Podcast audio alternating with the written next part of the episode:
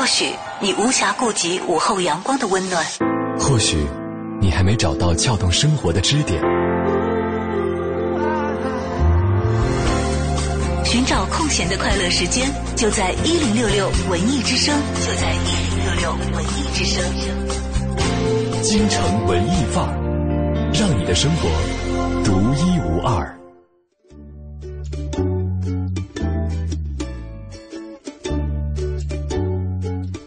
京城文艺范儿，让你的生活独一无二。北京时间的十四点三十三分，在这样一个周五的下午。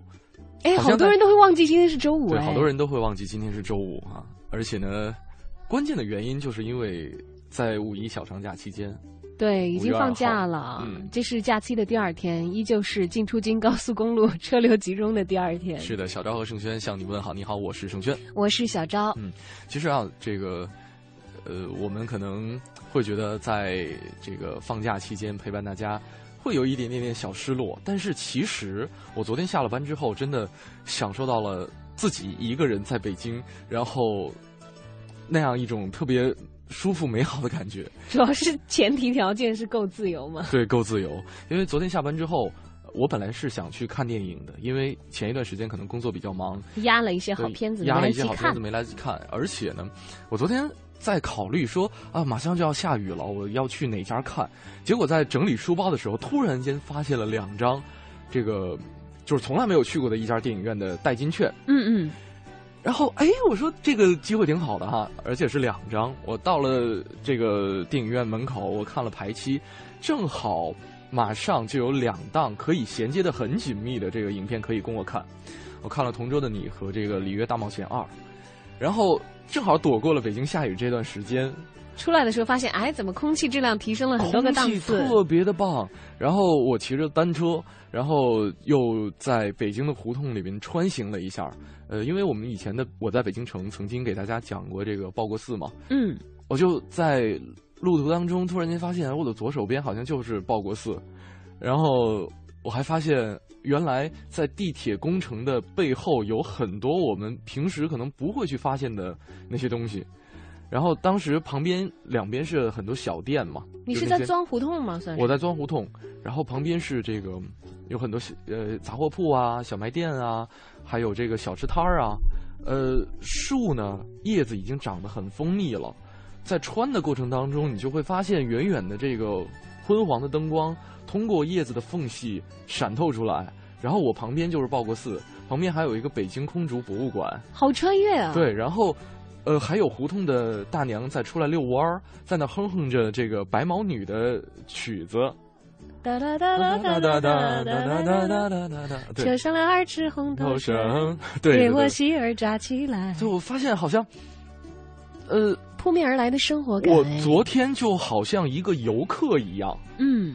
去发现了我不曾发现过的北京，那种感觉特别的舒服。哎，我也曾经这样过。我以前住在东城的时候，也是很喜欢骑着自行车穿胡同的。然后在这个暮春的时候，所有的树都已经绿了。嗯，可以在，尤其骑着自行车的时候，你下次还可以注意一下，看看。呃，当然你看的时候，可能天色已经微暗，有灯光了。在没有灯光的时候，你仰头，如果天光很亮的话，嗯，你快速的从树底下过的时候，那些。树叶之间的缝隙的天空，对，很闪，很漂亮。是的，我都会一直有着很深刻。我昨天有类似的这个感觉，虽然说光源不一样，由太阳变成了昏黄的灯光，嗯，但是，再加上雨后的那种非常清新的空气，而且昨天晚上我骑车在这个主路上走，突然间发现好像没有什么车，因为刚下过雨，然后不是因为刚下过雨，是因为五一车对大家都出去玩了，对，哎，我觉得这个不是北京。或者说，这不是我们平常所见到的北京。不对，这正是你爱的北京哦。我不知道是不是因为我们平时只顾低头走路，没有去看到两边的东西。因为那个路段是我经常会这个路过的，但是你从来没有进到那些小胡同里头去发现这些风景。对，以前哈。对。哎呀，那看来我知道我为什么一直赖在这个地方不肯走了，因为后来细想，我能够在北京生活十多年，肯定是因为这里有我爱的东西才会留下来。你具体说哪一样，可能说不出来。也许就是曾经穿行在胡同当中，哪怕是像一个游客的身份所观察到的那些美。嗯，也许是你生活在这个城里，你所遇到的人，你所体会到的那些酸甜苦辣。嗯，你的情感和生活向这座城市开放。嗯，你接纳他，他也接纳你，这样的感觉。年深日久之后，真的是发现你对这个城市已经产生依恋了。是的，昨天我也是发了一个微信，就是很舒服，然后，然后相比之下，就显出谁勤奋谁懒惰了。我在发了这条微信之后，大概半个小时之内就入睡了，就是昨天的下午六点十分。我说雨开始下了，隐隐听到有雷声，赶在立夏之前等到了春雷。明天帝都要秒变高清了吧？那果不其然，今天是高清的哎，想到就很开心。呃，赶在下雨之前妥妥到家了，喝了温热的豆汁儿，躺在床上任困意袭来，这样还真就有一些假期的感觉了。我就真的睡到了今天 早上，这觉睡得好长啊，还做了好梦，很舒服。早上起来时候神清气爽，而且因为很早六点多，嗯，就看到金色的阳光从窗户洒进来。因为我住的房子其实挺老的，嗯，但是。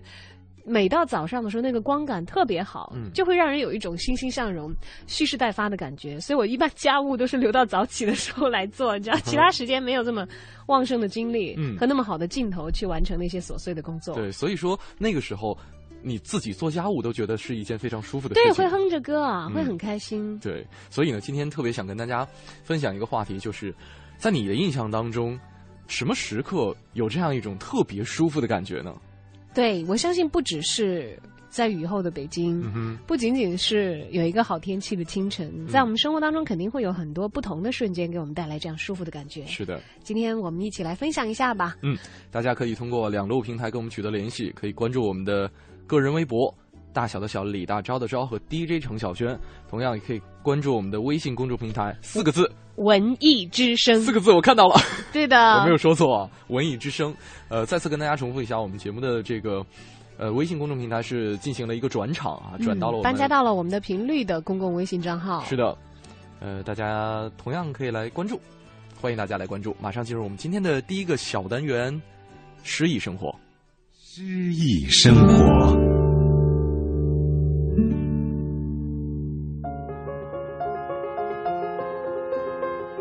我愿是急流，裴多菲。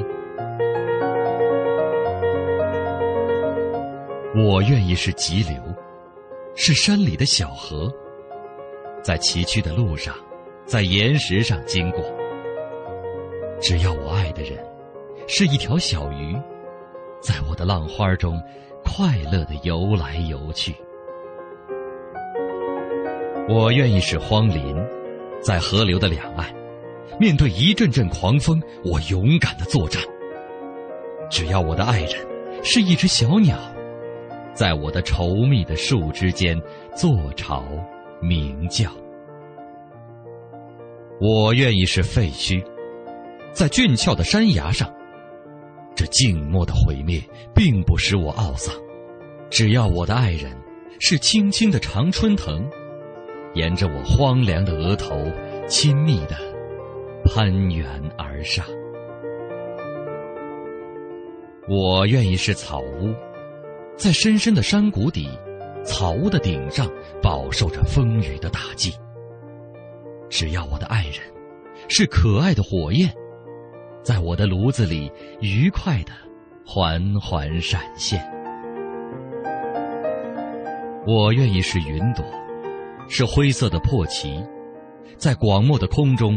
懒懒的飘来荡去，只要我的爱人是珊瑚似的夕阳，傍着我苍白的脸，显出鲜艳的辉煌。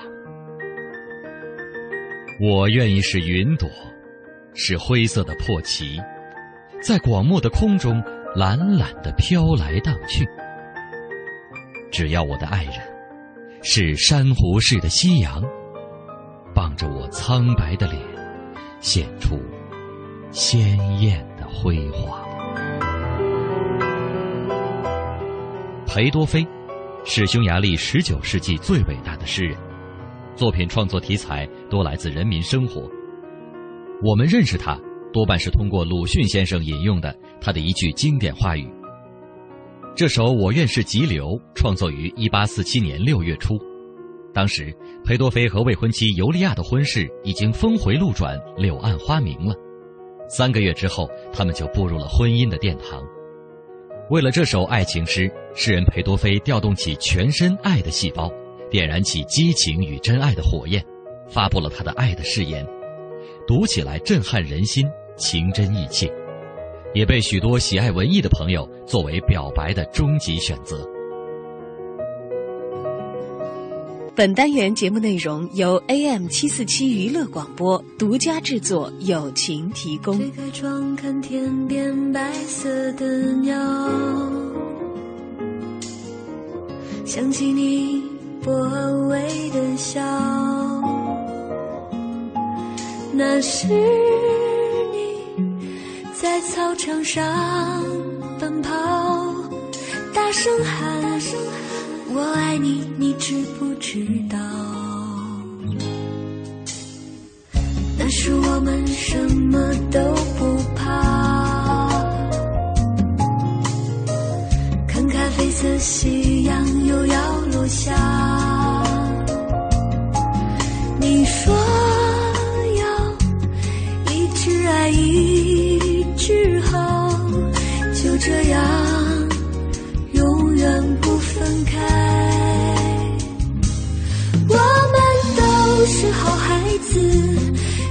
像天开的孩子，相信爱可以永远啊。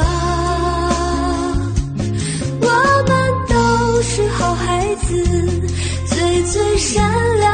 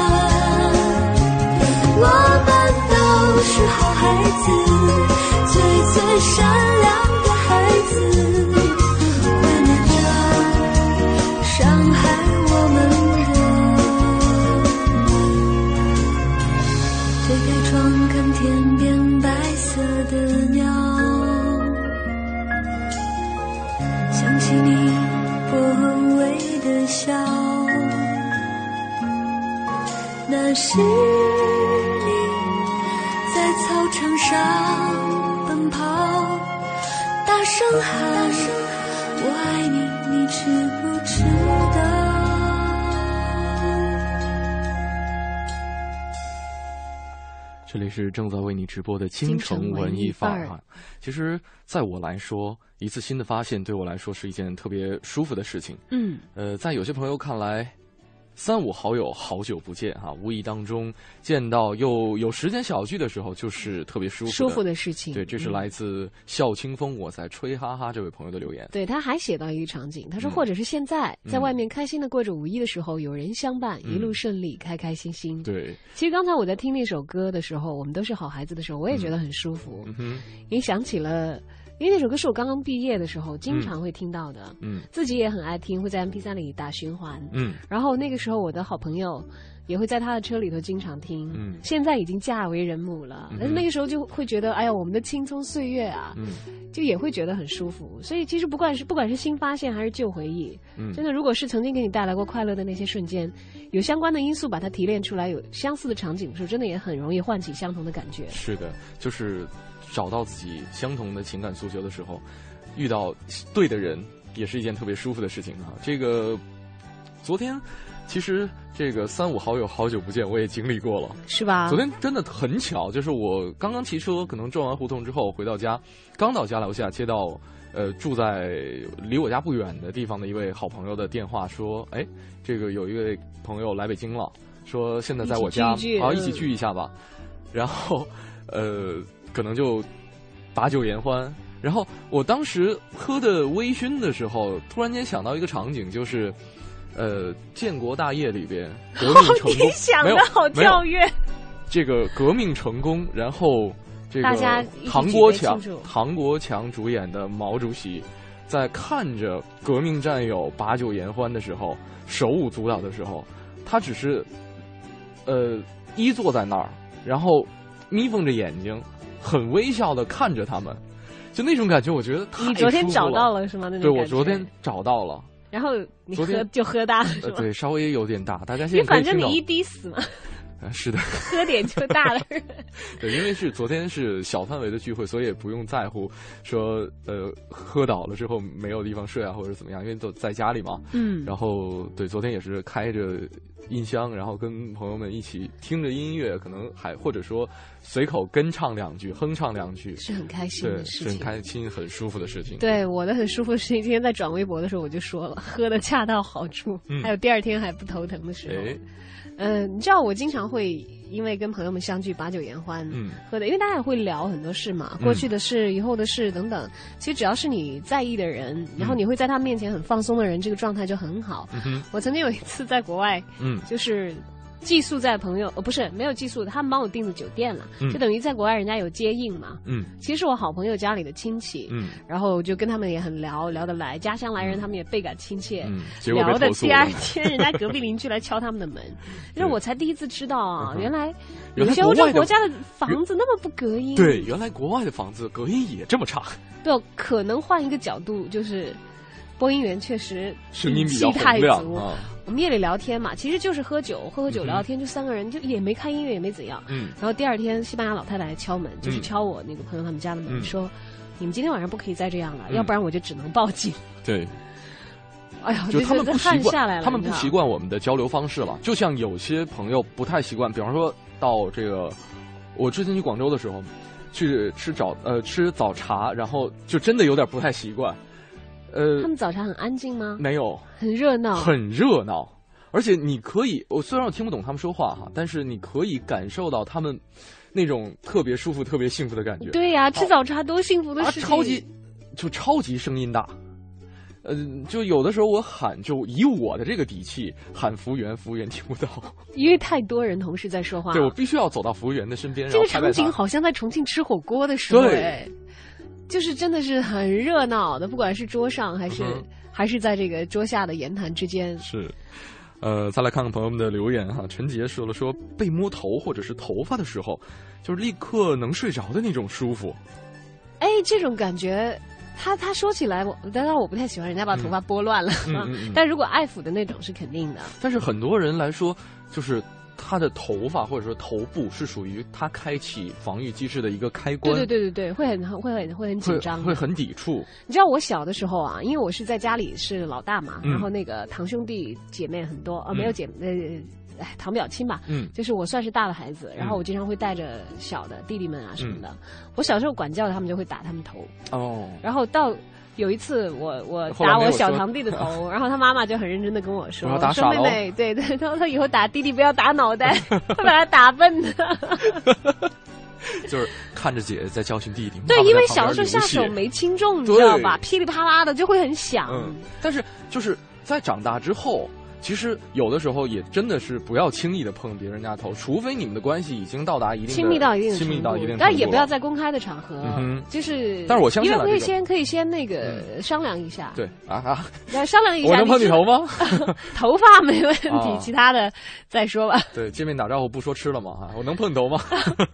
这这个这个要私底下商量的，那见面是肯定不能说的。对，但我相信这个陈杰他说的这种一种感觉有，我觉得这是个女孩子，，对，这是比方说自己的丈夫或者说自己的妈妈、爸爸，长辈啊，对长辈啊。老爷爷啊，相当亲密的这个关系啊，对对，摸摸脑袋因为你是小朋友的时候，很多人是很愿意就嗯。摸摸你的头的。嗯，呃，还有这位朋友，经过一段一大段的作业磨合之后，经过一大段作业折磨之后，要折磨，和我还说磨合，我说啊还要什么作业？对，和这个闺蜜逛逛吃、逛吃、逛吃、逛逛吃、逛吃、逛吃逛吃、逛逛吃、的时候，重要的是和闺蜜，逛个吃一个人的时候，啊啊，也也会也会比较嗨，但是会打折扣吧。对，看怎么逛了。我觉得，如果说我逛商场的话，绝对没有昨天那种特别舒服的感觉。那肯定啊，他他就给你带昨天真的是天时地利人和，这个时间早一点可能就会赶上雨，再晚一点就会有点凉了嗯嗯，再加上你的两个男闺蜜都是跟你吐槽，好像显得生活没有你那么幸福。啊！那是之后的，那是之后的事情，那是这之后的事情映衬。着你特别的满足。那是第二轮啊，对，没错。呃，再来看一下这个阿狗说了，说想做的事都在自己的安排下或者是控制之下循序渐进。哎，很多人会这样吧他？会享受自己的这种主控的感觉。男人一定会这样子，我觉得啊，嗯，会吧？我采访一下你直播间唯一的我我男性，我我觉得我不单是男性的问题，可能性格当中，或者说狮有子座对就会有，不止狮子座吧？我觉得好像是男性都会，只是狮子座可能会体现的更明显一些，对我可能会更明显一些。嗯，一定会要有自己能够把控一切的感觉，然后那样就会觉得超级 happy。而且必须要循序渐进。他这个词用的很准，啊，他描述你的感觉很准，对这个意思。对我也是一样的他。说不定他也是狮子座，如果说他是但他名字叫阿狗，怎么起的？我觉得哎呀狮子座不会起这么 Q 名字吧？好吧，好吧，好吧，我们不太知道哈。今天跟大家聊一聊，你在什么时候有一种特别舒服的感感觉呢？觉呢？两路平台可以跟我们取得联系，DJ 程小轩，还有大小的小李大招的招，这是我们俩的个人微博，也可以来关注我们的微信公众平台，四个字哦，四个字了啊，文艺之声。文艺之声，我们在这里继续等待你的留言。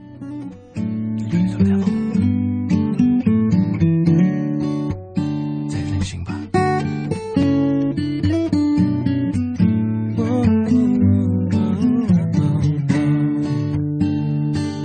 再看过你传给我的每一通简讯，还是很甜蜜。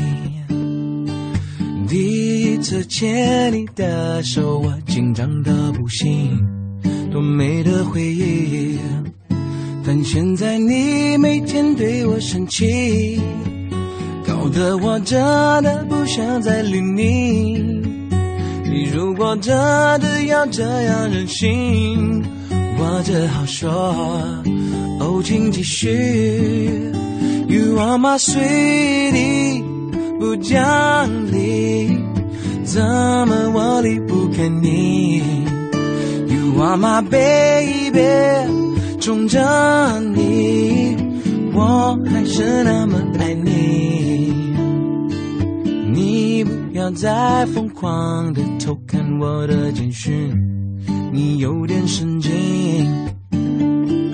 不要一直追问我和朋友去哪里，不想告诉你。可现在你每天关东关西，搞得我真的很想要揍你。你如果真的要这样任性，我只好说，哦，请继续。You are my sweetie，不讲理，怎么我离不开你？You are my baby，宠着你，我还是那么爱你。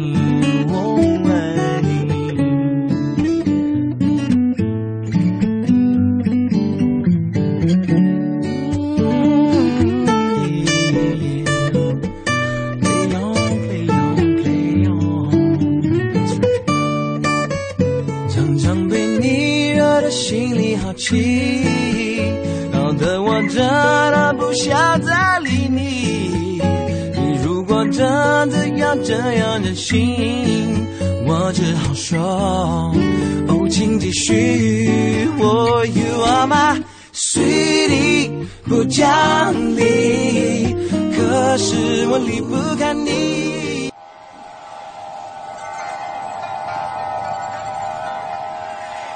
或许你无暇顾及午后阳光的温暖，或许你还没找到撬动生活的支点。寻找空闲的快乐时间，就在一零六六文艺之声，就在一零六六文艺之声。京城文艺范儿，让你的生活独一无二。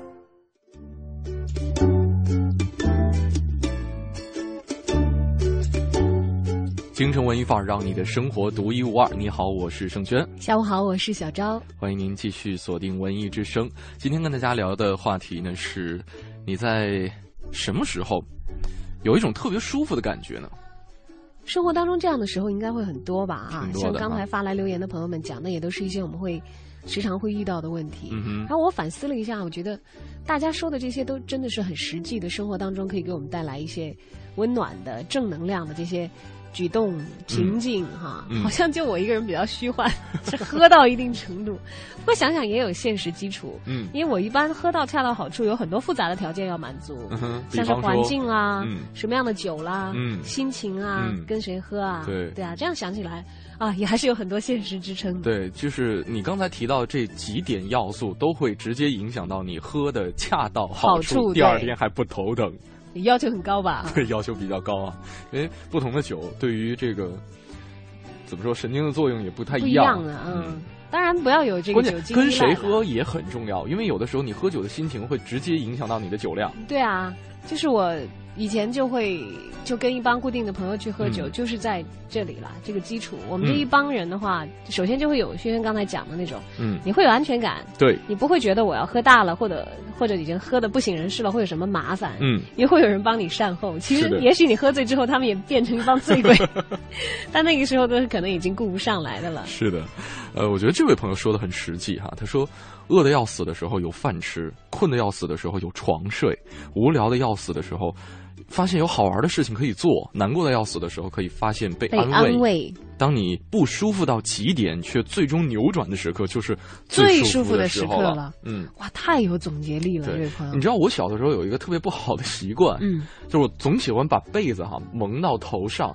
睡觉吗？不是，就是我我会去寻找那种窒息的感觉，就啊，我喘不上气自了，虐，啊，我背后冒汗了，啊，我浑身已经快没有知觉了，然后瞬间把被子掀开，嗯，我就像一棵植物一样，我就就突然开始光合作用。对，就可以光合作用，可以呼吸，我可以但是光合作用需要二氧化碳。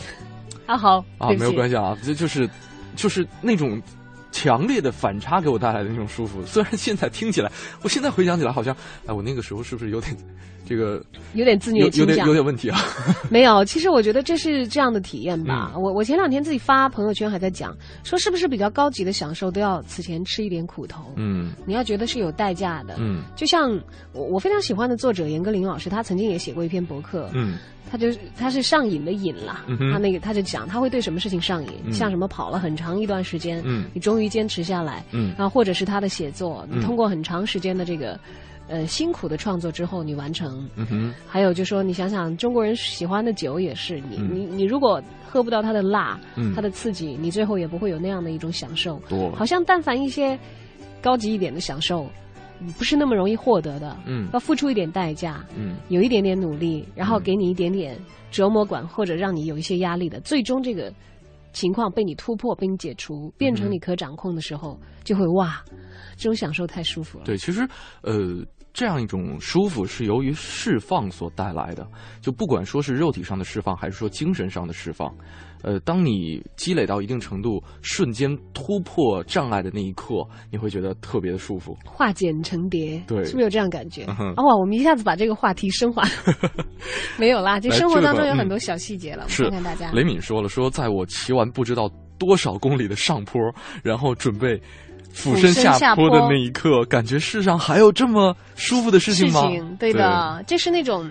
就是开车把车开到坡上，然后放下来的人所体会不到的，因为他们没有流过之前那么多公里的汗。对，呃，还有好菜，然后这位朋友，嗯，他这人如其名啊，他说吃饭吃得香，睡觉睡得着，笑能笑得出来，嗯，就很好舒服，嗯，这当然，哎，看起来很简单的一个要求。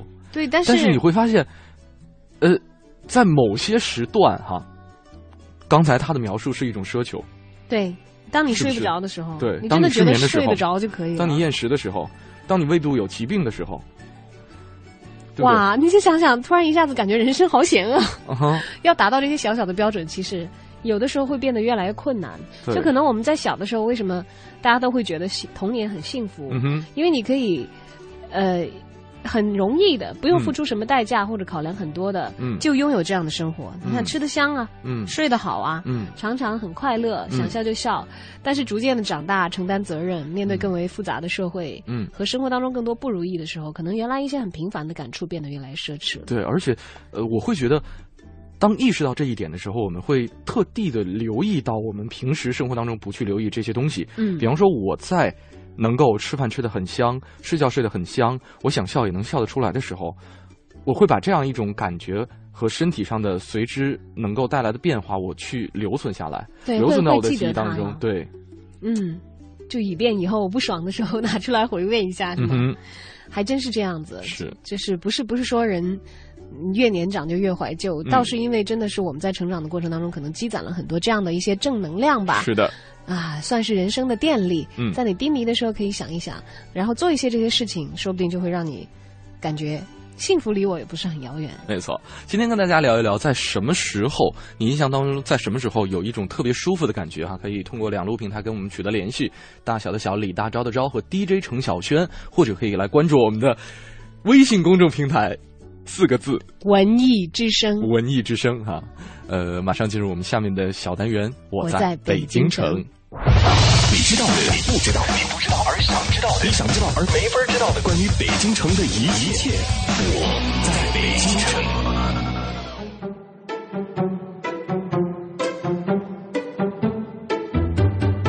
京城文艺范儿，让您的生活独一无二。大家好，我是相声演员杨多杰。昨天啊，咱们给您聊了聊纪晓岚故居的这个现在的样貌。据说呀。这个阅微草堂的匾额一直保存到了上个世纪的二十年代，后来就不知所踪了。如今悬挂在这里的是著名的书法家启功先生题写的“阅微草堂旧址”。纪晓岚不仅学问大呀，而且在他所在的那个年代，还算得上是一位长寿老人。他生于清代的雍正二年，也就是公元的一七二四年，卒于嘉庆十年，也就是公元的一八零五年。一共活了八十一岁，他死后呢，季家就渐渐的没落。这座宅院呢，也是几经易手，相传于民国初年被一位刘姓的商人买下，当做私宅。一直到了一九三六年，这儿就迎来了享誉京城的京剧科班——妇联成社。要说起这个妇联城社呀，名头确实不小。起初它不叫妇联城，叫喜连城。创办于一九零五年，那个时候清朝啊还没有倒台呢。科班呢是由吉林的一个富商叫牛子厚，由他出资兴办的。这牛子厚啊，以前是山西人，逃荒到了吉林，几代人的这个辛苦积累啊，创下了一份殷实的家业。这个牛家人呢酷爱京剧，而且是乐善好施。这个科班呢是由当时的京剧名角叶春善牵头，叶春善呢，京剧造诣非常高，在当时京城啊享有很大的名气，被这个戏迷啊誉为是舞台上的活孟德。您听这名字就能明白了，这个人呢善演曹操的戏。喜连城草创之初啊，呃就在叶春善位于琉璃厂西南园这个家里开班授课。为了节约开销呢，叶春善呢亲自出任教师，呃夫人呢充当杂役。其他的事情呢，由他的兄弟叶雨田操持。后来呢，渐渐的规模变大了，啊，陆续召集了像萧长华呀、苏雨清啊、宋启山呐、唐宗成啊、勾顺亮啊，这些个干将，分教生旦净末丑各个行当，这样这个科班啊，就渐渐的有了规模，也有了起色。到了一九一二年，牛子厚就是原来的东家，将喜连城呢转让给了沈坤接办。呃，换了东家呢，自然也得换个名字，这样喜连城也就叫了傅连城了。如果将傅连城啊。比喻成京剧界的哈佛大学，我觉得一点都不为过。京剧表演艺术家谭元寿啊，走遍大江南北，他说过这么一句话：说只要有京剧的地方，就能看见傅连城社的学员。虽然傅连城科班有规定，学员在出科前呢，那不准学习别的流派，老师教什么就唱什么。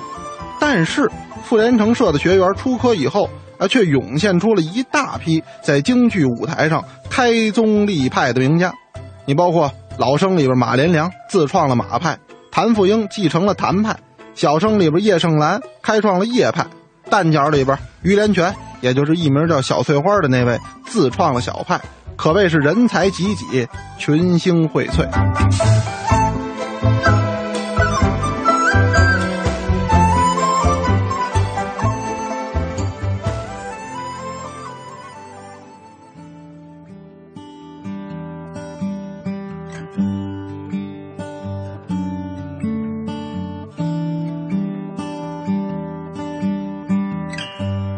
突然落下的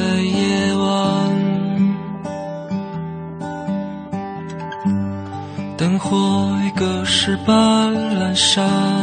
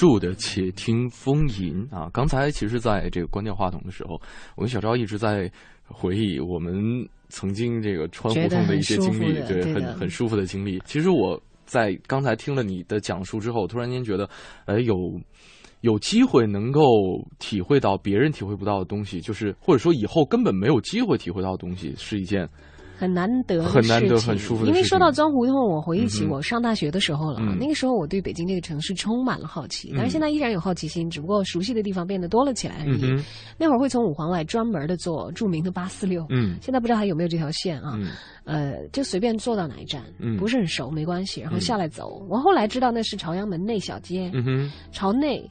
现在外在那些胡交部的，对同都已不对？经没有了，没有了，对，嗯早就没有了，拆掉了。然后，所以你脑海当中的北京会比我更加立体和丰富一些，呃，因为我比你来的早一些嘛，是吧对？就或者那个时候你也没有去逛过，嗯，然后那边都是一些很杂乱的，嗯当然很有生活气的一些胡同。对，你会看到鸟在天上飞，然后、啊，这个一些小店呐、挤挤挨挨的，嗯。就你你现在在城里头、二环里头这样的胡同是很少的很少了嗯。可能那个故宫旁边附近有一些啊，嗯。然后外地的人会太多，但是那个时候其实刚才这个杨多杰提到的这个宣南地区也还有一些，对宣武会好，一些，宣武会好一些，但是也有大量的已经被拆除了。然后我那个时候就会逛完以后，在原路返回，然后找公路对面的，就是、嗯。就是另一侧的这个公车站，然后嗯原路坐回去。因为其实当时下车是在路北嘛，在路南逛完了我就找，嗯。然，后找到八四六的站再坐坐回去，逛了很多这样的地方。是的，其实真的能够有这份心哈，塌下心去走下去，是一件挺好玩的事儿。还有我以前住东城的时候啊，你知道现在东城的变化会比较大嘛？嗯像簋街附近北新桥从头条到三条，其实都是我比较熟悉的胡同。嗯，那现在呢，这个靠近簋街的地方被开发的很厉害，对，你会发现五道营啊，啊，嗯。特别哎呦，五道营是零八年的时候只有葡萄院、嗯一家店，嗯，我印象非常深刻，是全是民居，只有那嗯。一家店。结果现在都已经现在那整个个全部变成商业街了嘛，嗯，还有包括国子监早一些的时候也是没有什么店的，现在全部都已经人满为患了。大家现在可以去看一看纪晓岚故居。刚才我们提到这个妇联城社的这个旧址哈，对，去转一转。那也可以听完了我们这一个系列了解的更多的时候，一一的去对号入座，嗯去到这个地方。对，我们再来看看朋友们有哪些时候有特别舒服的感觉呢？哈，呃，这位朋友你想看，你想念谁呢？野蛮这位朋友，嗯，他说，在手插进超市卖散装大大米或者是绿绿豆豆堆的时时候。候，哎，这个在《天使爱美丽》那个电视里头有演过，哎。对，Emily 她就很喜欢干这个事情。学学会会喜欢干这个事情？我小孩子会。我会有对，而且就是就莫名其妙的冲动。是想练铁砂掌那样。对，好像我我就总觉得好像我跟其他人聊过嘛，然后好像好多人都有这种神功练成的这样一种欲望。我小时候特别喜欢玩米你给我一口锅米，嗯然后给我锅锅锅铲可以玩一个下午，你知道吧？啊其实它也变不出什么花样来，它又不像那个和泥什么的，你还可以做点创造性的东西。我就是嗯喜欢玩这个，但是我倒是没有那种非要把手插到米堆里或绿豆堆里的感觉。你你们不是那种哈哈啊，不是不是，这我是女孩子嘛，但是我我可以想象，他我看到他这句话的时候，我都可以想象我、嗯。我我的手在米袋子或者绿豆堆里是什么感觉，嗯。那个记忆很鲜明。嗯。因为后来我也那读了一点点这个关于相关的一些书籍了哈，嗯呃，不是偶然看到的，是在书里看到了以后联想到，然后他就讲，他其实啊，人的皮肤嗯渴望被触摸、被包裹啊，被包裹这样的，这是这是一种很原始的天生的本能，嗯因为你其实在，呃妈妈肚子里的时候，嗯在娘胎里的时候是就是被包裹的一个状态。对，被包裹的感觉。而其实你看，我们出生了以后，我们的手比较少有被包裹的时候吧？嗯你除了你戴手套，对还有你的手被人握着，对，呃，或者你揣在兜里。嗯你看，揣兜里也是很多人的一个习惯动作，对吧？是的，是的，是的。因为你你你在你的皮肤被全面的包裹的时候，特别你要是插到一个米袋子或者绿豆堆里的时候，会有其他方向的力来嗯来来压迫你的皮肤，嗯然后你会感觉。被包裹住会会有温暖或者是安全感，也许它不是那种直接的，但它会激发你一些原始的。所以很多小孩儿在睡觉的时候都喜欢有一个安全巾。对他他喜欢被包裹的感觉。被包裹我问一下轩轩，你喜不喜欢被窝？我喜欢啊，我超喜欢被窝，我就觉得好像有那个柔软的被子怕不睡。，哪怕不睡觉，在那里面窝着也是一件很舒服的对事情。对的，因为当我们还很小很小，还没有出生的时候，嗯就是这样一种被包裹的感觉，嗯非常的安全，非常的温暖。嗯我甚至一度就觉得，这个世界上有再大的危险的事情，你给我一个被子，我的 我的感觉好像就可以抵御他们一样。对，这是与生俱来的一种本能，生物本能，生物本能啊是对这个是有需要的。对，所以说我们的脸暴露在外面的原因，是因为我们头先出来，是吗？那就不知道了。但是真的，我们的皮肤肯定是渴望碰触，嗯对就像我们人渴望拥抱是这样子的道理。对，哎，那咱们是由这个玩大米说起来这 这件事儿哈，我很想知道，就是捏那个捏那个那个那个那个叫什么泡沫的时候，啊，就是捏那个那个那个泡泡气泡，对就按掉按掉，那个叫什么东？西？那个那那个个叫什么东西那个气垫吧，就泡泡袋，就是塑料的泡泡袋，对对对对对，那种，那是什么原因？那什么原理啊？回头问一问这个学神经生 生物学的朋友，因为按以前好像我们也讲过，这个安慰剂效应有一个安慰剂按钮，嗯小朋友也是喜欢按，对对对对对，有，是为什么产生的呢？包括红绿灯现在其实也用这个呃安慰剂按钮的这样一个一种方法，其实那个键没有没有用，毫无用处。在有的国家是没有用的。对，哎呦，我们被欺骗了那么久。不是我们给自己的心，呃，创造一个谎言，让他能够安静下来。就像这个《Three Idiots》那个里面 “All is well, all is well” 说的那样一样，就是说一切安好，一切安好。啊，可以自我安慰，是吧？这是我们自我安慰的一种途径哈。就是有点意思被自我安慰到的时候，也会觉得比较舒服一点。对，是一件是很管用的因为嗯心态产生了变化。是的，这里是正在为你直播的京城文艺范儿。今天跟大家说的是你在什么时候有一种特别舒服的感觉，可以描述一下哦。呃，发送你的文字或者图片信息到我们的微信公众平台，四个字“文艺之声”。那也可以来关注小昭和盛轩的个人微博 “DJ 盛小轩”，大小的小，李大钊的钊。马上进入我们今天的影艺告示牌。影艺告示牌。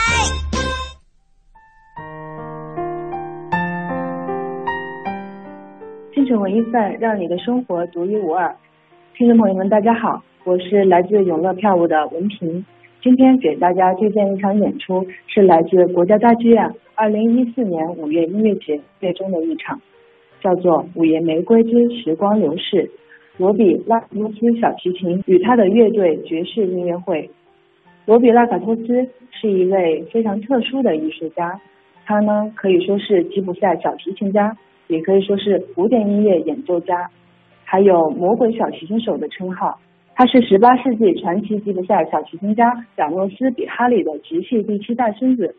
比哈里曾经被李斯特和贝多芬称赞是吉普赛小提琴之王，拉克托斯也不例外。他呢完全继承了祖辈们卓越的音乐天分，可以说，拉克托斯的家族对他的小提琴音乐发展有着非常重要的影响。他的作品呢也受到了很多古典小提琴大师的推崇。拉克托斯呢还有一支属于自己的乐队，是由五名二十多岁的年轻人组成，他们都是来自各自领域出类拔萃的乐手，其中一名是第二小提琴手，还有一名钢琴家，一名青巴龙乐手。青巴龙是一种类似于扬琴的吉普赛的乐器，还有一名低音提琴手和一名电贝斯手。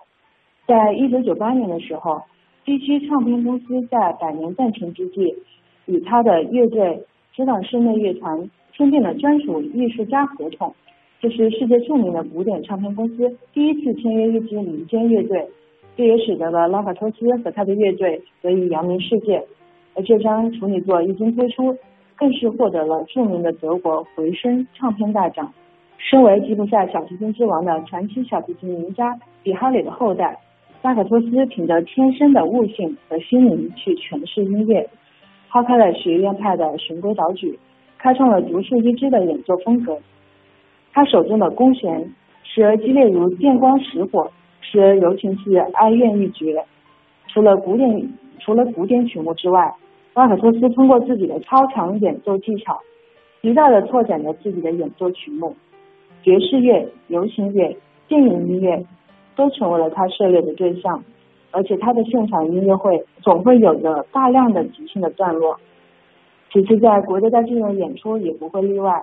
对此，罗比表示，从来不会因为到不同的城市演出而刻意的去挑选曲目，所有的表演都是随着音乐即兴演奏，音乐早已经融入他的头脑和血液中，转换的非常鲜活。在五月二十四日晚上，拉法多斯将会为北京的听众演绎《新联盟》，向没有音致敬，《云上的日子》，屋顶上的小提琴手，《龙情巧克力》，美国往事，诱人的番茄，考林卡。以及八仙餐馆的《漫画小女孩》，还有著名的曲子《云雀》。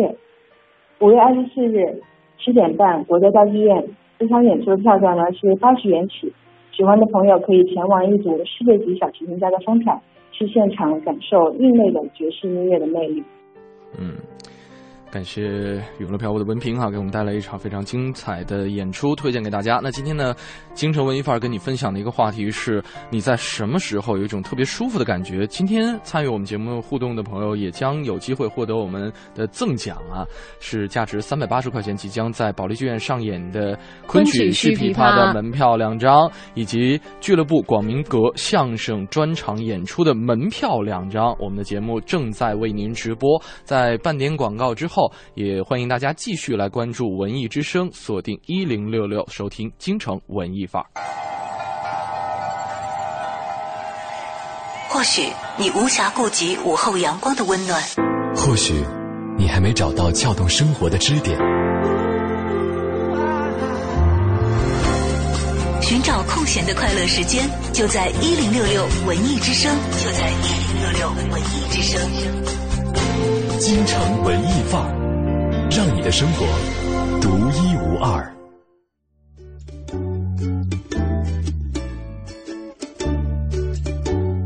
新文艺新青年，这里是文艺之声为您奉上的京城文艺范儿，在周五的下午向您问好。你好，我是盛轩。大家下午好，我是小昭。嗯，今天跟大家分享一个话题啊，就是说，在你的印象当中，什么时候有一种特别舒服的感觉？那种舒坦真的是让自己。呃，哎呀，怎么说？所有的毛孔都已经张开了，对对对，不好描述，不好描述。对，昨天我就有这样一种感觉，出于职业的本能，我在昨天经历那样一种场景、那样一种感觉的时候，我特别希望用一种言语去表达出来，但是碰到自己语塞，然后说不出来那种感觉的时候，却是一种特别让我兴奋的。东西。对溢于言表，就是没有办法溢于言表的，因为他的那种体验，好像你觉得语言太单薄了，不足以描述。嗯啊，我想想，其实昨天的，就是我在昨天感受到很舒服那种感觉，是有点类似我的故乡的感觉，因为北京是一个很干燥的城市嘛。我我一回到长江以南，我整个人会年轻至少三岁。至多就不说了，可以 回到童年。嗯，呃，整个人会开启南方模式。我觉得是我的身体就会告诉我。嗯，你知道我回到南方什么都不用做，头发会变得又滑又亮。嗯，皮肤会变得非常非常的润泽。嗯，整个人神清气爽。嗯，每一个毛孔都会呼吸。嗯，因为可能就是南方人嘛，而且离乡很久了之后，一个是那样的空气。那你们那边护发素卖的不好吧？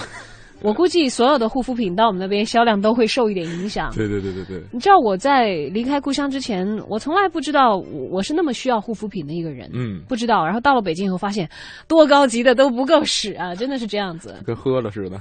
对对，会消耗的很快，而且还达 达不到那样的这个感觉。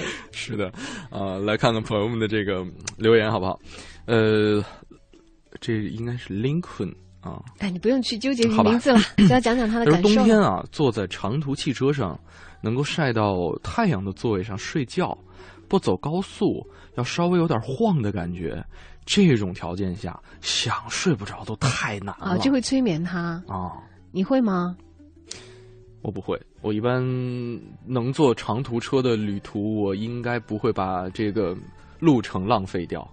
你会欣赏沿途的风景？是的，还是在车上玩游戏？我从没有没有会欣赏沿途的风景，而且我会不着边际的想好多东西。比方说冬天的时候，他他把场景放到冬天，我会看到旁边的干草垛里边，我在想里边干草的缝隙当中有没有虫子在那儿过着他们的生活。嗯。对，我可能会想一些，这是意识还清醒的时候嘛？对，其实他的意思是说，会晃悠的他很快，他很困哈。对，就就催眠了。我妈妈是这样，我妈粘车着，粘飞机着，就会睡着了。哎，她说，她说，我妈说会觉得好像在坐摇篮一样，嗯很快。我说哪有那么厉害？但我坐长途车，我也是睡得着觉了。但是其实。我我对长途车的要求还挺高的，嗯，因为它长途车一般会很多人嘛，就有味儿，我也会觉得不爽，嗯，特别是有人抽过烟的味道，我也会不爽。车上都禁烟吧？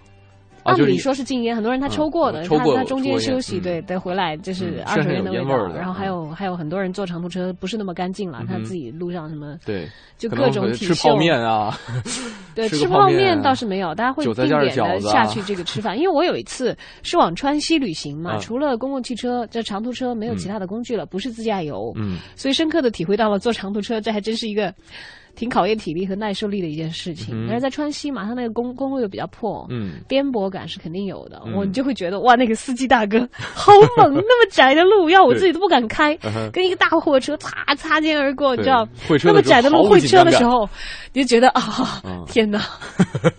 就有一种把大公共做出了这个极品飞车的感觉。那挺好的嘛。对，现在想想也觉得蛮爽的。对啊挺爽的但当时其实还是觉得有点危险，你知道吗是，呃，这位朋友韩倩倩说了，说以前考研那会儿啊，复习特别紧张，每周二下午图书馆闭馆，终于给自己一个可以休息的理由了。然后呢，买一点零食，对着电脑，用那种可以卡到爆的网速来看电影。哦，我不行，被卡到爆的网速我肯定关掉。然后那个时候觉得很舒服。他说现在觉得最舒服的应该是一件非常难的事情，你知道它快被你解决了，就像是爬山看到终点就在前方的时候，那个时候很很舒服，很有感觉。嗯，这还是对，就刚才我们分析的那，种。我我有一个朋友，他就是因为呃，我们上学的时候应该网速都不是特别的快哈，嗯我印象当中好像当时还五幺二 K 呢。你是在学校的这个 学校的校没有？学校的校园网，呃，我们寝室也可以用学校的校园网上网，嗯而且是固定包流量。然后呢，我其中有一位室友，他会攒流量，攒到就是他是集中下一批自己喜欢看的文艺片啊，或者是这些电影，然后可能用一个月的时间下一到两部电影，因为流量也不多啊，下一到两部电影，然后攒到一起，然后集中一起看，就是就很虐嘛。那就很虐啊。后来就发现了第上快的地方下不就好了？没有，因为当时还在线对当时当时广可能是院网还可以那是大一的时候，就是大家都比较兜里边儿比较空嘛，钱比较少钱比较少，所以用学校的校园网会比较便宜。后来到大二就开始哦，发现我们学校的这个超市里面有卖第九的光盘了。对啊，就直接看盘嘛。我就记得我们在学校的时候都是看盘，而且我也没有觉得广电的网很慢呢，因为不用它下电影可能。呃，可能是对，而且其实后来发现了学校内部的资源有资源库的，对的，对你去拉片室随便对，就可以，就是有很多可以共享到的资源。OK，那是那是属于广播学院的 孩子们共同回忆。太再聊，可能大家会不明所以了对。我们来说说看，让你觉得很嗯舒服的事。哎，有两位朋友都提到了同样一件事情，不知还有这个爱广爱听广播的陈旭辉都说说这个掏耳朵的时候，呃，别人给他掏耳的时候又舒服又想睡觉，那是真感觉爽啊。然后不知说的是母亲替他掏耳的时候，趴在腿上就觉得时时间瞬间停止了。啊，我觉得这个这个，我相信会有人会觉得这个很舒服，因为在南方我我比较怕，对对对对，我会好紧张啊！对我总怕他用力过猛。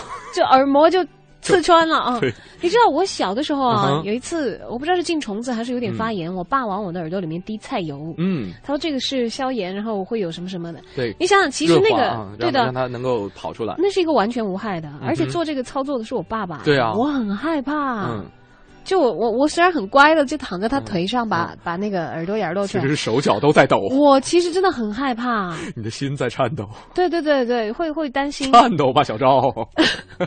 你不要渲染这个气氛，因为对我来说，那个不是太舒服的感觉，是啊真的很紧张的。对只要他滴进去了啊，嗯那个恐惧心理有所缓解，因为其实就是凉凉的进、嗯进去，然后很快就不凉了。嗯，我觉得我滴菜油我还 OK，但是真的要是让谁给掏耳朵别人给我掏耳朵，就是主控权不在我啊。对对对，我不敢的，我绝对不敢不。在我的手里，我绝对不敢。对，哪怕你自己其实看不见。你知道前一段时间，上一周我们中央台组织一个体育比赛哈，没有没有没有没有没有，就是这个摇大绳、跳大绳的这个比赛。对对对，摇绳子。我单跳自己一个人跳这种小的这个呃单摇没有问题，而且成绩还不错，非常好，啊还能够取得名次啊。一百七十多呢，呃，好吧，好吧，暴露了。对，就拉低了我们中央台整体的水平了。哦哦其实一百七十多不算多，不算多对，因为这个上学的时候，但是有定时啊，对上学的时候我是在就能跳两百多，200多没有问题嗯。然后跳这个大绳的时候，我就特别的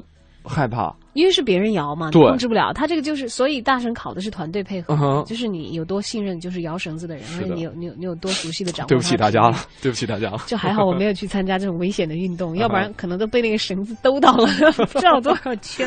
对，呃，小军说说坐船的时候感觉，嗯，感觉开船的时候，哦哦，开船的时候感觉我的对象坐在我边上，他没有呃真的坐在你边儿上吗？不知道，他这可能分两种。啊！他是讲恋人一块泛舟的感觉吧？对，如果说他真的坐在你边上的话，会不会因为，比方说，相对于比较害怕风浪啊，或者晕船啊等等的反应，你可以给他一个照顾，呃，不，你可以有一个照顾他的机会。对他，我相信他这个开船的时候应该是在比较安全的，比如说像什么后海的海域啊、啊啊 后海海域好吧，之类的，这样才可以逞英雄。真的在海上你不是那样子的啦，呃，就开游艇不是那种感觉了。那开游艇没有那么 开游艇，如果这个女女生在旁边的话，你肯定会觉得更拉风，对，带你出海。是的，或者做一个摇橹船。哎，摇橹船的话，女生会觉得很爽，嗯摇橹的男生会累得半死。你有印象？我昨天看这个呃《Real Two》这个《里约大冒险二》的时候，其中开场的时候，就是这个男主人公和女主人公在那儿划船，放这个野生的这个小母鸡嘛，嗯 啊，然后台词就有一句话说：“哦，我们就是因为他在自己给自己录像嘛。”说就是那两哦我们在个植物学，呃，那个动物学家对，我，们在非常轻松的泛舟在这个亚马逊亚马逊河亚马逊河上，然后这个女主角回头说：“轻松的是你，好不好？”因为是女孩子在摇船。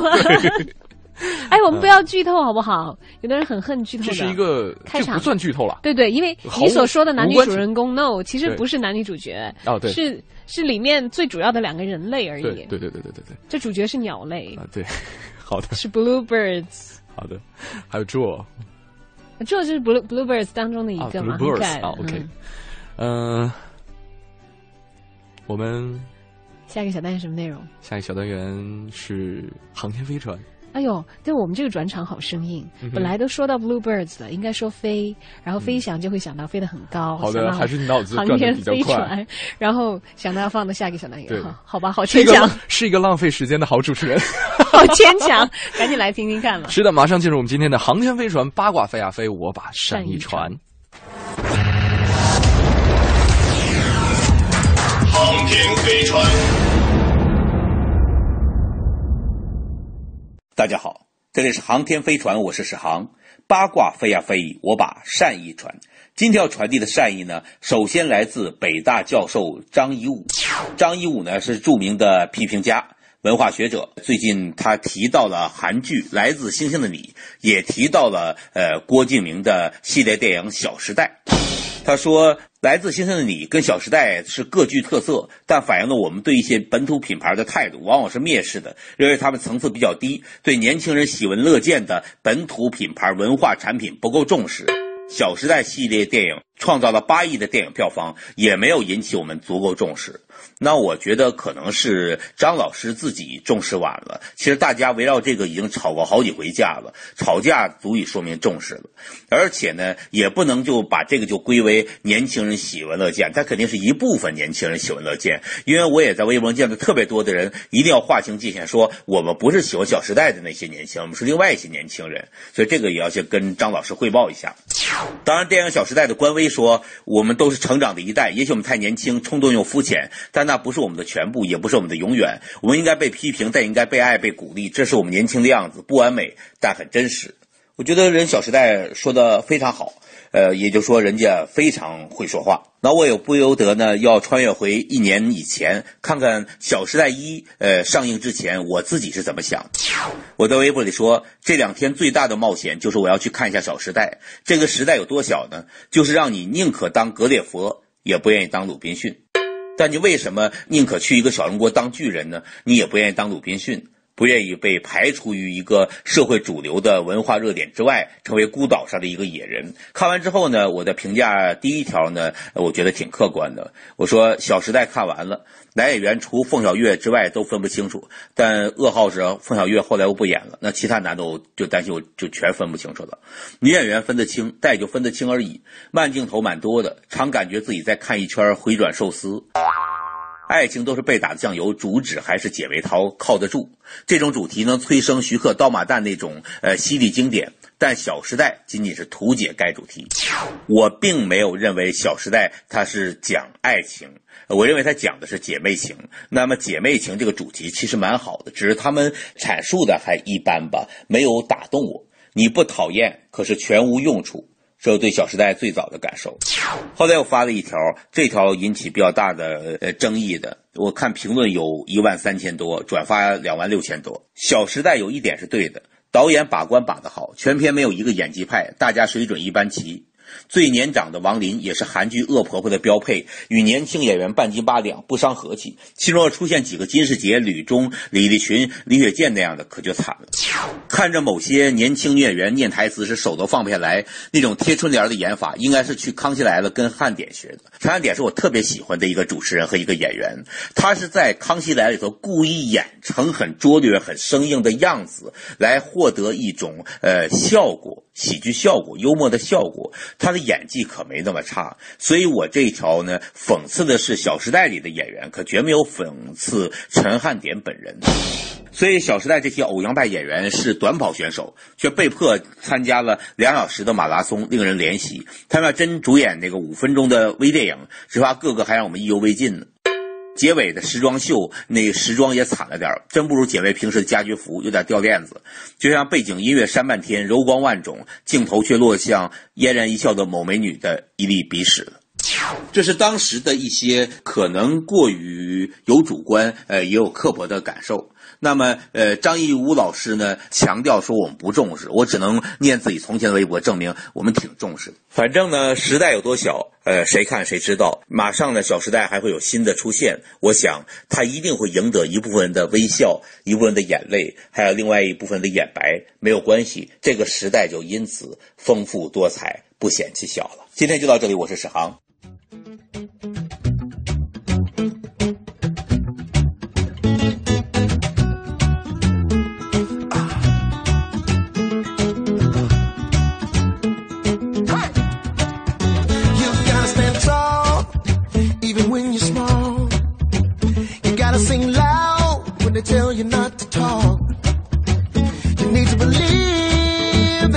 born to be free.